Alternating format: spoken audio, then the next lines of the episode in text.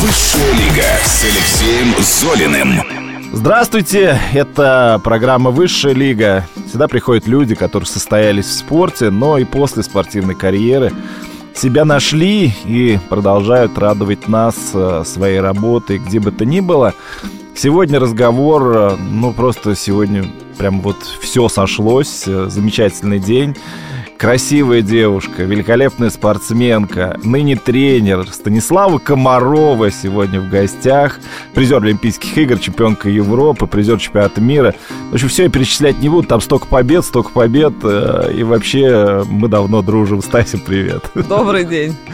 Долго мы тебя пытались заманить к нам в эфир. Да, очень извиняюсь, потому что сейчас очень насыщенный график. Э, был чемпионат России в Казани, потом было первенство России в Саранске. И, в общем, я везде-везде ездила, но как только получилось, сразу к вам. Станислава, у нас программа «Высшая лига» есть правила определенные. То есть здесь э, человек, который приходит сюда в качестве героя программы, делится самыми яркими моментами своей карьеры, своей жизни. Но начинать приходится с того, что как ты попала в плавание. Ты родилась в год чемпионата мира по футболу в Мексике – что да, да, там прям вот все было настолько красиво, но оказалось в плавании. Ну, все банально. В то время тренеры ходили по школам, их пускали по школам ходить. И к нам пришел тренер, посмотрел на меня, говорит, хорошая. Вот. Но Внешне, я... в смысле? В принципе, это так и осталось, да? Да, да, да. То есть я была худая, высокая, гибкая, длинные руки. И, в принципе, этого было достаточно, чтобы прийти на пробное занятие, да? Вот, а меня мама привела, я буквально три месяца поплавала в лягушатнике, и к маме подошел тренер Владимир Андреевич Бутов, его, к сожалению, уже нет с нами, он им сказал, если будете водить, то эта девочка скоро прославит вашу семью. Ого. Мама такая, да куда там, да, пусть ходит просто так, нравится ей, пусть купается. Вот, но продолжила меня водить. У нас были сложные периоды, когда мне не хотелось, потому что я в параллель еще занималась музыкой, школой. Но было тяжело, честно да скажу. характер у тебя, да. Вот, да. Но мама настояла, потому что для меня самое главное, как-то так, я не знаю, почему так сложилось, что сначала я хотела обрадовать маму, а потом уже я переключилась и хотела всегда обрадовать тренера. Поэтому сначала я ходила просто на плавание, а потом я хотела побеждать, чтобы вот мой тренер порадовался. Вот примерно так. Интересно. Ну, слушай, времена, когда ты пошла в бассейн, были непростыми. Тем не менее, ты там осталась. Были очень тяжелые времена, тем более учитывая то, что меня воспитывала одна мама, отца не стало, когда мне было три года, и денег практически не было в семье. Отсюда повелась вот эта вот история уже очень популярная, что я плавала без очков, потому что мама мне дала свой старый купальник. Угу. Я его завязала, подвязала со всех сторон резиночками, потому что он у меня был, естественно, велик, там на 3-4 размера шапочка у меня была, у всех тогда была силиконовая, у меня была тряпочная. Вот, и не было очков, потому что очки надо было покупать. Ну вот, да. И, соответственно, денег на очки не было. И мама говорит, нормально? Ну, а мне-то как маму расстроить, сказать, что ненормально, и что я там вообще самый лузер, да? да. Я говорю, нормально, нормально. Мама, она говорит, точно тебе удобно? Я говорю, точно удобно. И где-то, наверное, с 8 лет пол дороги она проходила со мной, потому что там у нас на Черкизовской была, была такая тяжелая дорога, там были такие э, трамвайные пути заброшенные. Mm, да, да. И там было страшно. Вот, и она меня доводила до этих путей, а дальше я уже 8 лет, представьте, да, шла сама. Вот у меня сейчас сыну 7, и он мне говорит, я говорю, сынок, я быстро мусор схожу, вниз выброшу. Он говорит, ты что, вдруг меня украдут? Да ладно. А в то, а то запугал время, ребенка. А в то время я 8 лет уже везде ходила сама. Ну, слушай, история интересная, да, но когда ты поняла, что ты вот будешь плавать на высоком уровне? Ой, ну это, конечно понял? же, уже гораздо позже. То есть, э, во-первых, я узнала, что у меня вообще, в принципе, что-то получается в плавании, когда я выполнила кандидата в мастера спорта. То есть сейчас там выполняют э, третий взрослый разряд, все просят зачетки. У нас такого вообще не было. Ну, плаваешь вроде неплохо. Молодец. Там школьные соревнования выигрываешь, получаешь игрушку. Тоже молодец. Да, игрушки давали? Да, давали игрушки. Я помню, куклу Барби даже мне дали. Я Ого. была счастлива просто невероятно. Уже да. не зря. Да. И потом раз, и вроде КМС. И, а мои подружки-то сверстницы, они же уже все мастеров выполняют. Потому что я-то была не супер раннего развития, да. А они уже были гораздо крупнее меня. И они начали выигрывать там первенство Москвы. А я нет. И а, я помню, у меня подружка в 12 лет выполнила мастера, а у меня был еще КМС. Я думаю, наверное, у меня Не то, плохо что все получается, да. И потом так с судьбой сложилось, то, что я попала в училище Олимпийского резерва, там меня вот забрал мой Алексей Федорович Красиков, и мы поехали в Чебоксары на первенство как России, только первенство среди училищ Олимпийского резерва. Мгм. И я выиграла там 6 дистанций, и Ого. мне тогда дали за каждую дистанцию по 300 рублей. Да И ладно. я как настоящий добытчик, 1800 вообще-то. Это очень круто. Это я подумала, так это ж вообще я могу быть олигархом тут. И вот тогда я первый раз подумала, что, наверное, я этим занимаюсь не зря, и то, что это принесет мне какой-то успех в жизни. Вот. И спустя уже потом какое-то время, конечно, в 14 лет я отобралась на Олимпийские игры свои первые, на которые меня не взяли. Вот. И все пошло-поехало. То есть из обычной девчонки, которая просто занималась плаванием, вот в 14-15 лет я стала уже превращаться в профессионала. Слушай, а мама как отреагировала на эти 1800? Э, Ну, конечно, с радостью. Я помню, что когда я уже выиграла а, взрослый чемпионат Москвы, там Ага. дали уже по 1000 рублей за каждое первое место, и мы поехали с мамой, купили ей стиральную машинку. Ого. И тогда, вот конечно, круто. ну а мне-то каково, да, представляешь? То есть я приехала, я добытчица. Да, я это вообще, это, это было круто. Да. Очень, очень здорово.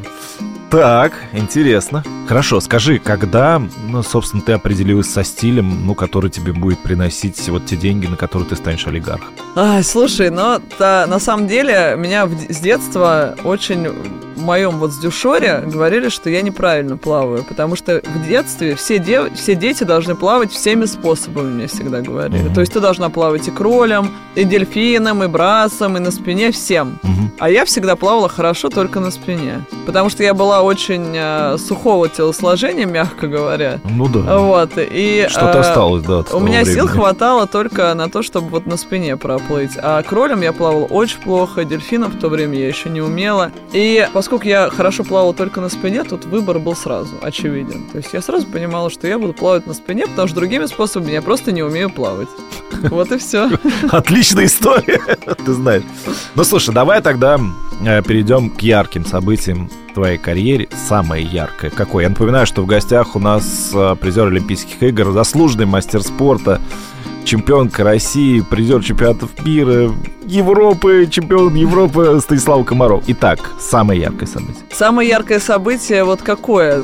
Победа это нужна? Или э, нужно вот просто, что вот меня поразило? Ну, как считаешь, нужно? Ну, понятно, что самая яркая победа это моя первая победа, серебряная медаль на чемпионате мира в Фукуока, где мне только исполнилось 15 лет. И я туда ехала вообще ни разу не в роли фаворита и попала в финал шестая. И тут какими-то силами невероятными, в общем, я была вторая. И это было такое первое э, впечатление, поскольку я сама по себе была очень впечатлительная всегда, но и сейчас тоже. Я приехала на собрание со сборной России, представляешь, я захожу, а там сидят все великие, Панкратов, Попов, они еще тогда плавали. Панкратов тоже здесь работает. он. Вот, и они все встают, встают и начинают мне аплодировать. Да ты что? И, ну, то, что я выиграла эту серебряную медаль. Ого. И, ну, какая реакция у ребенка? И мне только исполнилось 15 лет, я была еще в душе все равно маленькая. Я начинаю плакать. То, что вот э, как так вообще могло произойти, что я обычная девочка, а тут вот такие звезды вообще мне аплодируют. Это было очень круто, и это я запомнила на всю жизнь. А что касается вот что меня поразило, я считаю, самое волевое, наверное, волевая моя победа за всю мою карьеру, именно вот то, что я смогла собраться, это отбор на вторую Олимпиаду, когда мы плыли на чемпионате России, уже была тогда Анастасия Фесикова, которая тогда меня уже обгоняла во все. И на 100 метров я не отобралась, и я понимала, что вот либо я сейчас выигрываю эту двухсотку, либо я не еду на Олимпиаду вообще. И а, в тот момент я уже пережила кучу падений, то есть я уже была на России шестая, и восьмая, и уже вообще меня никто не верил. Но я смогла вот взять себя в руки, я специально переехала перед отбором на Олимпийские игры, чтобы жить одна, без мамы. Потому что все мамы говорят, Да. ничего страшного, да? Да. Ну ладно тебе, ну поешь, поешь. То есть мне нужен был этот фокус, и я помню, что я каждый день каталась на качелях у себя там во дворе и пыталась как-то вот себя перенастроить, сфокусироваться. И я смогла это сделать. И мне кажется, это вот поистине вернуться, когда в тебя никто не верит, вот это вот волевая какая-то победа, которую я просто выцарапала. Вот она была самая важная, наверное, для меня, чтобы дальше продолжить свой путь уже вне спорта. А это ведь был просто отбор. Ну, не Это был просто отбор, просто- но отбор, да.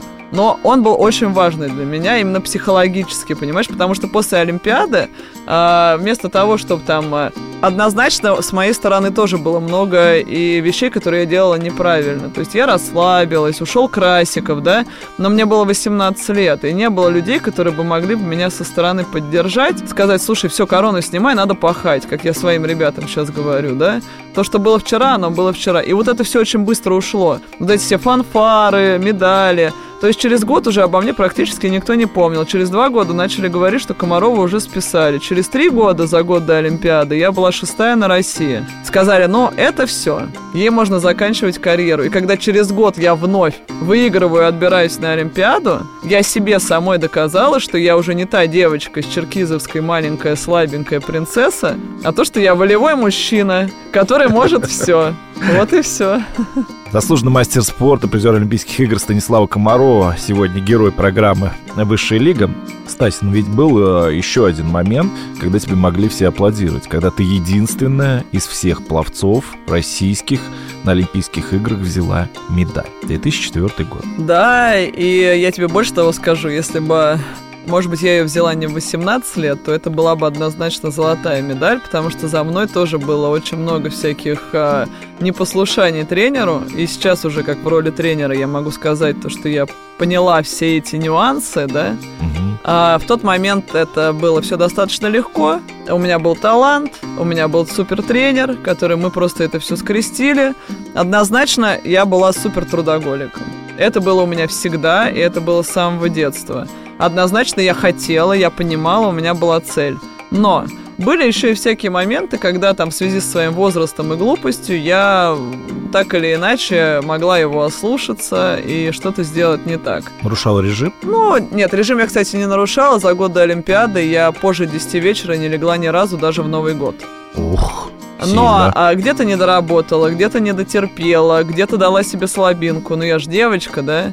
Вот. А Олимпиада такого не прощает. И Олимпийские игры это определенные особенные соревнования. Иногда человек туда приезжает на 100% готов, но его психология раз, и он даже не попадает в финал. То есть это нужно настолько, чтобы все сошлось, особенно у нас, у российских спортсменов, которые с детства навязывают вот это вот ощущение «вы должны», «вы должны», да? А кому мы должны? Не знаю, кому. Тренеру своему мы должны в первую очередь, ну, да? Это да. Тренеру своему, родителям своим, вот и все. И а сейчас, кстати, я пытаюсь своим спортсменам наоборот навязать то, что, ребят, это кайф, соревнование, это праздник. Возможно, если бы я с таким посылом шла туда, то это была бы другая медаль. А так, конечно, я счастлива и благодарю Бога, что у меня есть это серебро. И, а, как всегда говорит, кстати, Денис Панкратов, это могло бы быть и четвертое место. Вот, потому что выиграла я совсем чуть-чуть. Но вот так вот судьбой было угодно, чтобы я выиграла это серебро. Вот так все сложилось. Слушай, ну все равно же это круто. А можно было эту зимбабвийку обогнать? Однозначно можно было ее обогнать, если бы у меня не соскочила тупо нога на старт. Ох. Я бы выиграл золотую медаль. Вот это деталь. У меня соскочила нога на старте, есть видео, потом это... Я сначала первое время даже об этом не говорила, потому что мне все время Алексей Федорович учил, что оправдывается только слабейший. Угу. Вот. Но есть видео, а, и сейчас я могу об этом говорить. Пусть на моих ошибках учатся другие ребята, спортсмены, да, спортсмены сборной. Если есть какой-то нюанс, его нужно доработать, потому что он обязательно всплывет на главных стартах твоей жизни, как было у меня. У меня соскочила нога на старте, я потеряла скорость. Дальше я начала сверхусилия делать, чтобы их догнать. Понимаешь? То есть я сбила темп, и мне было просто в два раза тяжелее. То есть я была гора- гораздо сильнее готова, но из-за того, что темп был сбит на первой половине, и получилось, что я всю дистанцию догоняла, догоняла, догоняла, и вот догнала только на серебро. Только, только, учитывая, повторюсь, это единственная медаль была в российской сборной. Это, а... кстати, тоже нагнетало обстановку, если честно. Что-то тебе после этого говорили или как? Или какие-то разборки были там внутри сборной? После этого? Да нет, никаких разборок не было. Меня все поздравляли. Аркаша Ветчанин, который тоже через 4 года стал призером Олимпиады, да, я помню, все там, Стась, такая молодец, мы тобой гордимся, все ребята радуются, тренеры радуются. Аркадий ко мне подходит и говорит, поздравляю, ты выиграла много денег. Я говорю, вот это отлично. Я говорю, Аркадий, он такой, Не, ну я ж правду сказал. Не, скажи, вот это вот, э, кстати, много денег. Э, у нас тут очень много споров шло на вот этой зимней Олимпиаде пекинской, да, э, что вот ребята не стараются выигрывать именно золото, им достаточно выигрывать медаль. Это вот многих спортсменов испортило именно то, что сейчас стали платить какие-то деньги за Олимпийские игры, за медали. Да я не думаю. В мое-то время вообще ничего не платили. То есть Ну в мое да, время да, не да, давали машин, не давали квартир, ничего не давали. Давали вот эту премию и все, как бы. И на этом там, ну, понятно, что на эти деньги там в данном случае а, нельзя не купить ни квартиру себе, ничего. То есть ты никак свои какие-то жизненные моменты не исправишь на эти деньги. Вот. а могу сказать на примере российских пловцов, да, это была какая-то такая ступень, когда мы тоже, мы же тоже очень долго не выигрывали медалей. Да, то есть, ну, это одна медалька, здесь зацепили, там, Ветчанин две зацепил на Олимпиаде Мгм. через 4 года, Фесикова зацепила, Ефимова зацепила. Но а, последнее время я наблюдаю такую вот э, тенденцию, что они, э, вот чем быстрее плывут ребята между собой в сборной, тем а, выше потом у них э, результаты. То есть мы сейчас уже достигли того, как я все время говорю, не стесняйтесь выигрывать. Вот, не надо стесняться. То есть уже все давно готовы к тому, что Россия должна выигрывать золотые медали. Вот, и не надо перед собой ставить рамки, что вот там, а вот этот лучше, а вот этот лучше. Да мы самые лучшие, мы самые сильные. Такого характера, как у нас, мне кажется, нигде нету. Это правда. Ну вот, поэтому, а Олимпиада это характер и внутренняя стойкость, это, конечно, очень-очень важный момент. Просто безумно важный момент. А, Стась, был еще один момент в твоей жизни. Ты заставила себя, я думаю, что заставила, я не знаю, там, или как-то еще, поработать с турецким. Это так?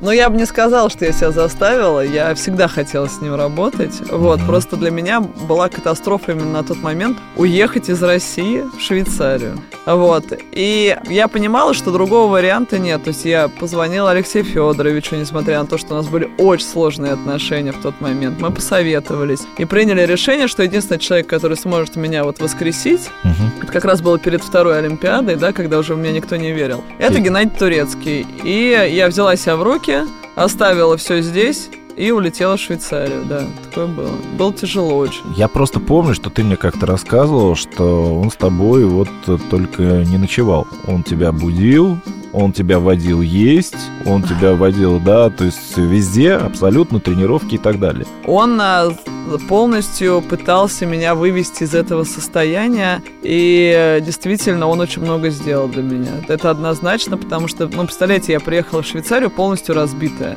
Уже в России только что ленивый, только что уборщица в раздевалке мне не сказала, что все, твоя карьера закончена, можешь, в принципе, больше ничего не Можешь- делать. Можешь забирать у меня швабру. Да, и Геннадий Геннадьевич, он, я приехала, и первое, что он мне сказал, он мне сказал, ты супер талант. Лучше тебя в мире нет. Ты супер талант. И мы что-нибудь придумаем. Вот, и мы начали вот это вот. Я с ним очень много разговаривала. а, мы ходили там а, в какие-то рестораны. То есть, ну, потому что тренировка же просто тупо тренироваться, это ни к чему не приведет. Я просто еще сильнее себя загоню в голове, и все, да. И мы начали а, вот это вот именно психологическое мое состояние вытаскивать. То есть он мне постоянно говорил, что я вовсе-то не страшная и не зазнавшаяся девочка, да, очень даже красивая и талантливая. То есть он внушал в меня обратно вот эту веру в себя. И ему это удалось, да. Ну, не удалось выиграть. Не удалось выиграть, но я думаю, что и не удалось бы. То есть я скажу так, что единственный человек, который меня знал на 100%, это Красик. И у Красикова была прописана программа на следующие 4 года. Вот. И там было полное изменение меня. И одна, даже в компании турецкого, я думаю, что мы с этим не справились. То есть так как чувствовал меня Красиков, на, э, в Афинах мой вес был 62 килограмма. В Пекине он должен был быть 68. Но это должно быть 68 полностью измененного тела. Это должны быть мышцы, это должна быть сила. Да, то есть я план своей природной а, данности. Вот у меня есть чувство воды, у меня есть природная гибкость, куда там хочу, куда верчу. Вот. А тут надо было уже совсем по-другому работать, и это, конечно, выстроенная программа. А дальше я просто уже не захотела идти, потому что я уже просто устала от этого. И в 22 года закончила. Сколько нюансов, сколько нюансов, оказывается, есть, э, в том числе и в плавании. А мы-то думали, пловцы приходят, тренируются и потом плывут. Ой, нет, это вообще, это все очень сложно. И вот сейчас, э, тренируя детей, ну, уже не совсем детей, они уже там по 20 лет есть некоторым, да, я поняла это, насколько это сложно. Насколько Красиков был крутой. Вот Ну- как мне его не хватает, вы бы знали. Если бы, мне кажется, он был бы жив, все было еще в сто раз лучше. Стась, ну, э, еще одна особенность программы, да, здесь люди рассказывают, чем они занимаются сейчас. Я ужаснулся, когда сегодня еще раз освежил в памяти, да, то есть э, мы с тобой знакомы давно, и я увидел, что твоей школе уже 10 лет, а ты сама еще совсем молодая, такая живая, красивая. Да, 10 лет. Да. Откуда 10 лет, учитывая, что после карьеры ты сразу оказался на телевидении? Это гениальная история. Вот знаете, я считаю, что судьба она есть, вот честно. То есть, а, да, я закончила плавать, а, практически сразу попала на телевидение, то есть я там два месяца проработала в каком-то фитнесе, и потом вот все закрутилось, завертелось.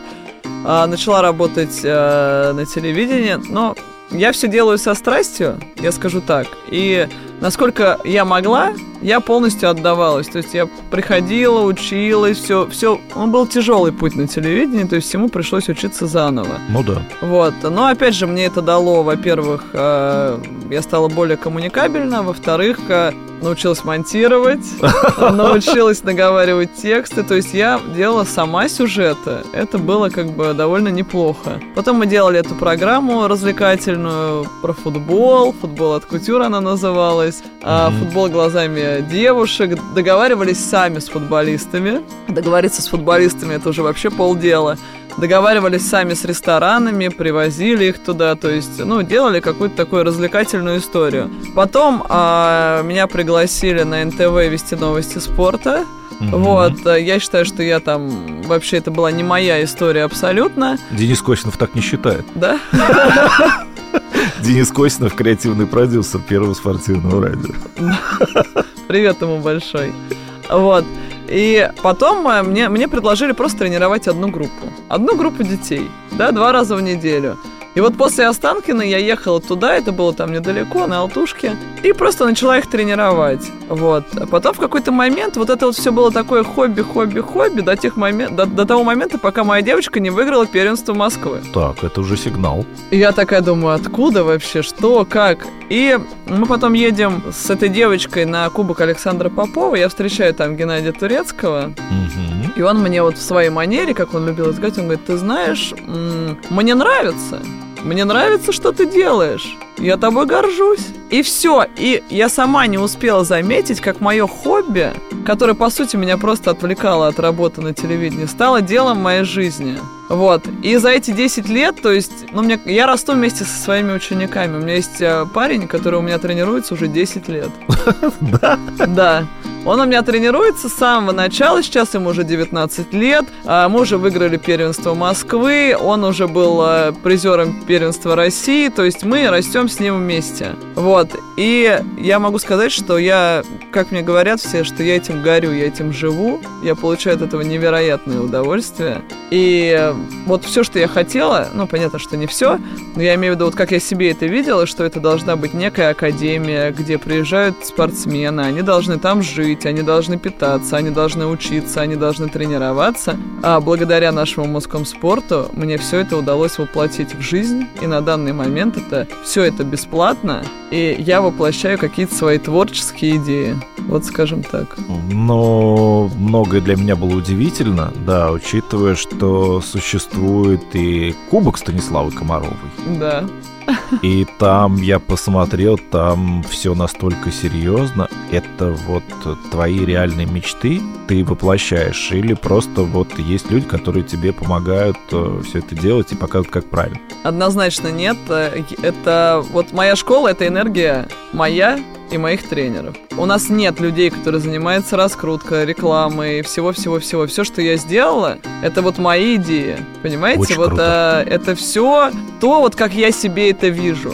У нас есть обалденные сборы, где они не только плавают, они там еще танцуют, поют, какие-то хореографические, у них кружки, номера мы им ставим, они у меня читают рэп, я не знаю, который они пишут сами. И я считаю, что это тоже помогает спортсмену реализовываться, потому что каждый выход на старт ты показываешь себя. И когда ты этого делать не боишься, вот как ты выходишь на сцену, да, то же самое ребенок выходит у нас в конкурсе на сцену, он поет, он стесняется, любой ребенок стесняется. Да. Но сделав это на сборах много-много раз, он перестает стесняться. Потому что мы ему говорим, да ты классный, ты очень классно это делаешь.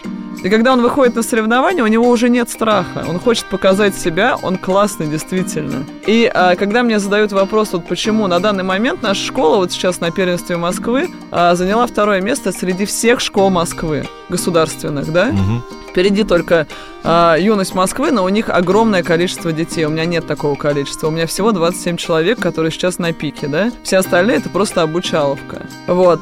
И вот эти семь человек выступали на первенстве, и они смогли занять второе место. Нет никаких секретов. Есть секрет то, что я этим живу, я им отдаю все, что я умею, а они мне хотят отдать, заплатить этим своим результатом. И это настолько атмосферно, то есть вот у меня бывает такое, что у меня нет сил, все. Вот все, я выжата. Я прихожу на тренировку, я вижу их, я вижу, как они на меня смотрят, я вижу эти глаза, и мне хочется сделать для них все больше и больше и больше. И им хочется сделать для меня то же самое. А они знают э, Станиславу Комарову спортсменку? Ну, знают, да. Но иногда там приезжают, например, наши друзья. Вот сегодня у нас был мастер-класс с Женькой Лагуновым, с Мгм. нашим призером Олимпиады. Они иногда им там рассказывают, ребят, то, что вот у вас тренер, знаете, какой был? Я говорю, так, молчим. Только говорим хорошие вещи. Хорошо. Но, ну вот смотри, я больше знаю, конечно, про футболистов, нежели про пловцов. Да, и там, когда ребят э, приглашают в интернат, там для них устраивают самые разные программы. И вот примерно то же самое сейчас мне рассказываешь ты про пловцов. Мгм. Ты до этого дошла сама? Да. У меня всегда... Москва такой город, что тут очень много на что есть отвлечься. Плюс это очень большой город, понимаете? Но и если это не будет все сфокусировано в одном месте, мы очень много теряем. То есть э, спортсмены, дожив до возраста там 15-16 лет, у них начинается много соблазнов. И если они не живут у тебя там, да, в этом интернете, ты не знаешь, чем они занимаются. Да, а так я конечно. знаю каждый их шаг. Я их держу вот так вот. И они прекрасно знают, что если вдруг они накосячат, они потеряют это место, потому что на их место стоит еще 20, которые хотят приехать из разных регионов Они и стать спортсменом школы плавания Станислава Комарова. Ну, им каждый день об этом напоминается. Хорошо. Вот, поэтому да, и каждый дорожит своим местом, никто не хочет его потерять. И если их не держать в возрасте 15-16 лет, то они потом будут об этом жалеть, например, к 20, да, что они потеряли вот этот момент. Но Москва засасывает, засасывают э, тусовки, засасывает там что-то попробовать. Для них-то это же все новое. Опять же, кто-то влюбляется, да, и так далее. Я им всем говорю, все ваши любови, все после Олимпиады. Я говорю, вот ваша любовь главная, это бассейн, вода. Полюбите ее. Не хотите ее любить, вещи собирайте и домой. А были показательные моменты, когда приходилось кого-то отправлять? Конечно, были. Причем я не люблю выгонять. У меня вот эм, какой-то... Мне всегда всех жалко. Мгм. Я не люблю выгонять э, спортсмена. Если я его уже взяла, я стараюсь его тянуть. Но э, когда я вижу, что нет результата, во-первых, я считаю, что я должна отпустить. Я должна сказать, что попробуй себя в чем-то другом, да, не трать время. И второе, когда неуважительное отношение. То есть, когда они думают, что они самые умные, нарушают режим, да, я об этом не узнаю. А я знаю все. Я им всегда говорю, ребят, у нас в бассейне даже у стен есть глаза. Ты только подумал, а я уже знаю. И я могу это не сказать сразу. Я могу это сказать через два месяца. Могу сказать через три. Могу сказать даже через год. Вот у меня сейчас такая история была. Я знала это на протяжении года. Я просто наблюдала за человеком, как он будет себя проявлять, да? Но я знала, что он нарушает режим. Но мне хотелось верить в то, что он исправится. Но он не исправился, поэтому придется с ним проститься. Интересно, интересно. Слушай, ну, я напоминаю, что у нас в гостях э, Станислава Комарова, э, призер Олимпийских игр. Ну, просто сейчас Станислава выступает э, в в роли тренера, уже не спортсменки. Скажи, но вот у многих э, тренеров, игровиков, бич — это родители. Есть ли такое в плавании? Есть ли такое вот у тебя в школе? То есть, когда родители пытаются лезть в тренировочный процесс, что-то подсказывать тренерам и так далее. Ты прям на живое. Есть, попал. На самом деле, э, у меня была совершенно гениальная история. Э, У меня плавал мальчик, плавал довольно неплохо. Вот. И э, в какой-то момент я его папе сказала, когда он заходит в бассейн, вы отходите на второй план. И э, как бы все, что в бассейне, все, что касается тренировок, питания, да, режима, все это контролирую я. Вы для того, чтобы покормить, пожалеть, сказать «молодец, сынок». Вот. А он за, наверное, две недели собрал вещи и ушел после этого. Да, Так. и а, таких случаев достаточно много и достаточно везде. И я в своем инстаграме, кстати, часто поднимаю эту тему. Но мои родители, когда они приходят ко мне, я сразу с ними провожу некую беседу, что вот вы его отдали, и на ва- это э, как бы на этом вы закончили контроль его результатов. Никто не говорит, что он там не должен общаться с родителями. Конечно, он должен, да? Но а, что касается его режима, подготовки, вот это вот, сыночек, ты устал, отдохни на тебе булку, когда я сказала, что он не будет есть, это карается тем, что он просто собирает вещи и уезжает домой. То есть у меня в этом строго. Я сама стараюсь общаться в основном со спортсменами. То есть я не общаюсь с родителями, вот прям вот не рассказываю, да, там у меня есть 2-3 человека, с которыми я уже очень давно, и мы дружим. Вот, но в принципе у меня с этим достаточно сложно, потому что я понимаю, как только ты с родителями вступаешь в дружеские отношения, ты автоматически жалеть будешь, э, как бы ребенка этого, да, должен, должен на какой-то контакт идти. Я не хочу идти на контакт. Я тренирую спортсменов, я хочу общаться с ними. Если мне что-то надо, если у меня есть какой-то вопрос, я там не справляюсь с ним или еще что-то, я позвоню. В других вопросах все решает тренер. Меня Алексей Федорович Красиков в свое время оставил такую пометку перед Олимпиадой в Афинах в 2004 году а, где он а, оставил свои рекомендации. И там, значит, одна из рекомендаций, ну, там было, значит, «А ты самая сильная, а, время, за которое я должна проплыть наши конкурентки, да, и он там очень э, пишет, «А, остерегайся подстрекателей, убирай из жизни советчиков. Решаем в этой жизни все только ты и я. Это было очень важно, потому что когда ты приезжаешь на соревнования, каждый тренер тебе скажет, ой, ручку плохо держишь, ой, там вот это вот, ой, а что ты ходишь-то без шапки? Да? Может быть, они это скажут не со зла. То же самое мама моя, да? Ой, да что, ну зачем тебе напрягаться? Отдохни.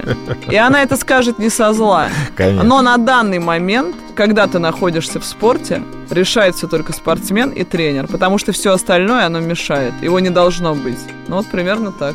Все очень круто, да, но если у тебя встанет выбор, ты же не просто тренер, ты же руководитель своей школы, Да. школы твоего имени. Если у тебя встанет выбор, э, кем быть тренером или руководителем, кем ты будешь? На данный момент э, у меня это хорошо удается совмещать. Ну, если твоя школа расширится с 27 человек до, до 27 тысяч, ты же не сможешь. Нет, ну на данный момент это школа, про которую мы с тобой сейчас говорим, 27 человек. Это школа, которая Олимпийский резерв. Да. На данный момент у нас занимается в школе, именно которая имени Станислава Комарова, 600 детей. Неплохо. Неплохо. Вот. И, конечно, мы планируем, что это будет больше, больше и больше. Но а, пока я справляюсь, э, я пришла очень к хорошему такому, знаешь, умозаключению, что нужно растить себе помощников. Вот брать со стороны не очень хорошая затея. Нужно Согласен. растить. Согласен. И сейчас моим ребятам уже некоторым по 20 лет. И э, трое из них уже работают тренерами в моих филиалах. То есть у нас получается, что э, я им даю не только путь в спорте, я им даю путь продолжения их жизни дальше. То есть он заканчивает, он не знает, э, куда ему идти обычный человек, да, там спортсмен, я не знаю, ребенок. А у меня они все знают. Они идут в университет спортивный на тренера, и параллельно у них есть работа, которая приносит им деньги. Они работают у меня. Вот то же самое с помощниками, да? Вот пока у меня есть вот эта единая команда, я справляюсь быть руководителем и тренером. Может быть, если мы с тобой встретимся еще через 10 лет, я тебе скажу, все, я не могу больше, у меня больше нет сил, нервов, я не хочу больше тренировать. Но на данный момент, пока у меня горит глаз, пока я чувствую, что я могу им что-то дать, я хочу тренировать. Ну, твоим ребятам будет по 30 лет, и они уже, может быть, там чего-то добьются уже Я надеюсь, да. в тренерской. Очень. Слушай, скажи, пожалуйста, я еще раз обращаюсь к Станиславе Комаровой, как ты успеваешь еще, собственно, у тебя же сын, как ты все успеваешь? Чудесный. Ему в этом году 7 лет, в декабре исполнилось. Мы с сентября идем в школу.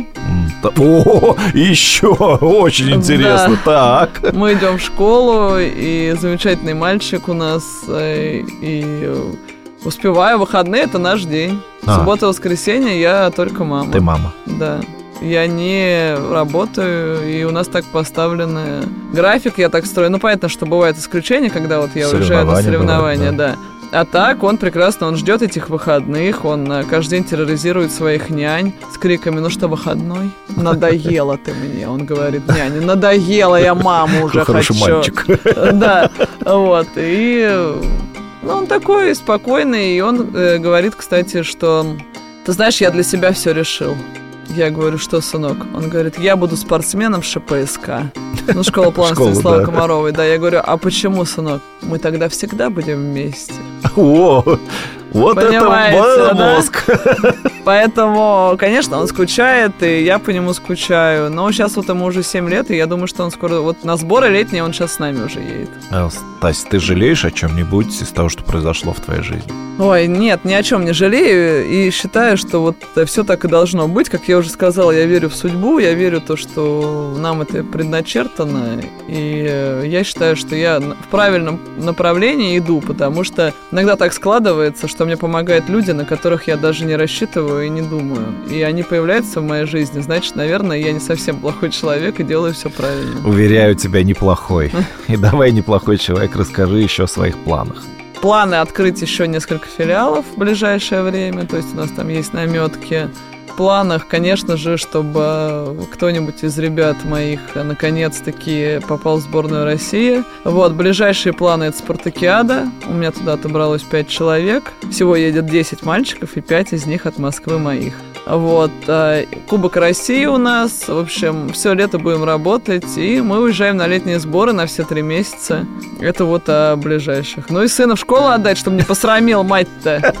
Да не, ну ты что, так, это, это просто, он, наверное, просто не сможет этого сделать. А, Я про, а, про далеко идущие планы. Ух, далеко идущий, сложно рассуждать. Вот, э, я тебе так скажу. Я мечтаю, чтобы у меня был человек, который отберется на Олимпиаду и... Ну, не буду скромничать. И выиграть. Да, мне не нужна серебряная медаль, потому что она у меня есть. Нужна И, золотая. возможно, я всем этим занимаюсь, потому что у меня есть некая недосказанность. Вот у кого, у спортсменов есть недосказанность, они сами занимаются спортом. Там триатлон заним... начинают бегать, айронмены, знаешь. У меня нет никакой тяги к спорту. Я не люблю заниматься спортом сейчас уже. Все, я устала, я назанималась спортом. Но у меня есть возможность кому-то из этих ребят помочь, и чтобы он для меня выиграл эту вот медаль. И, наверное, я тогда скажу, все, бабушка устала, бабушка пошла на пенсию. Класс! Я надеюсь, это случится раньше, чем ты пойдешь на Я тоже пенсию. очень. И ты нас будешь еще очень долго радовать.